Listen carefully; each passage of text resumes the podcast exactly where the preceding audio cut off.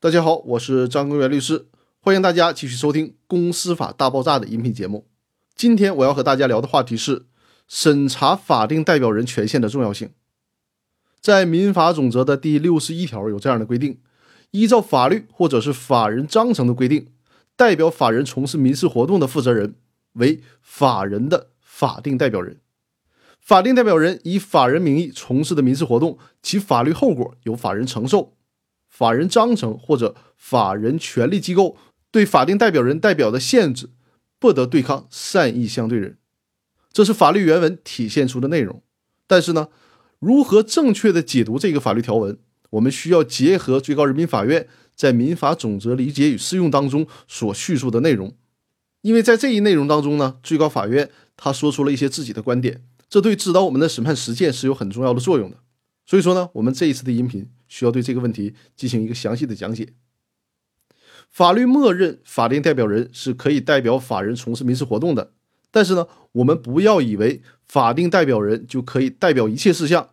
在某些特定的事项当中，法律其实是有明确限制的。这个限制甚至于是超越了公司章程的限制。比如说，在公司法当中就有这样的限制，在公司法的第十六条第一款就有这样的规定：公司向其他企业投资或者是为他人提供担保，依照公司章程的规定。由董事会或者股东会、股东大会决议，公司章程对投资者或者担保的总额及单项投资或者担保的数额有限额规定的，不得超过规定的限额。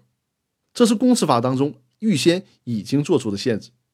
那在公司法的第一百四十八条的第三项、第四项当中还有这样的限制。第三项是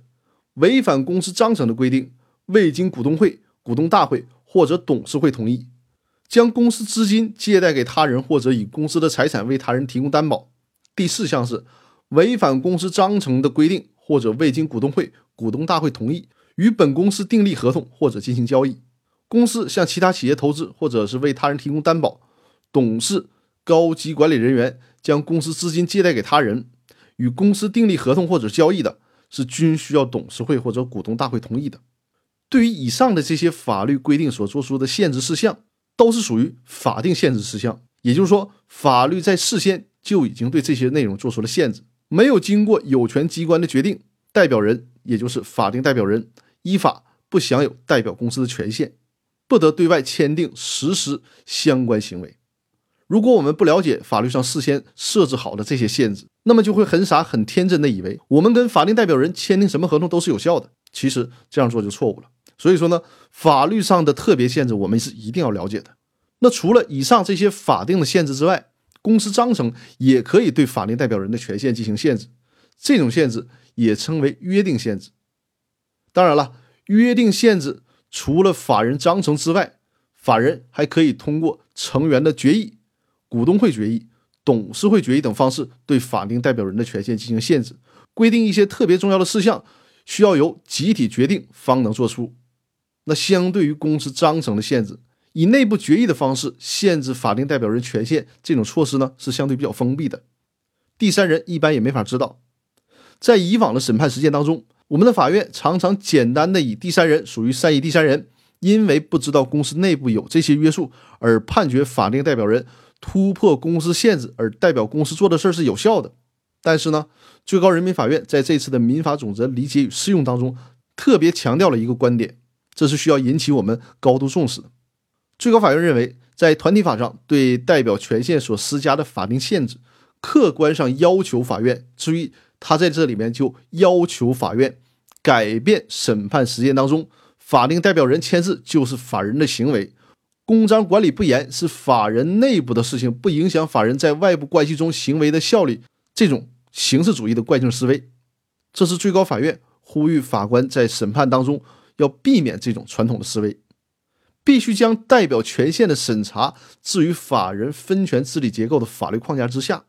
在民法总则实施以后，对法定代表人的代表权限必须根据法律和章程规定予以审查和确定。这是法院在审判工作当中必须强调的一个重大改变，而且实践当中还要去考量法定代表人的行为是否属于职务行为，以便去衡量。法定代表人的行为是否真正的代表着法人？那么，最高人民法院在民法总则的理解与适用当中，他写出了这些话，甚至是要明确指导法院的法官们在审判当中要有的这样一个思路。所以说，我们在实践当中就更要去注意审查法定代表人他的真正权限，否则因为这个问题而导致签订合同有瑕疵的，在审判实践当中，如果按照最高法院的精神，恐怕我们会吃亏的。所以说，这一点是提示大家一定要注意的。那好。我们今天的分享就到这里，我们明天继续。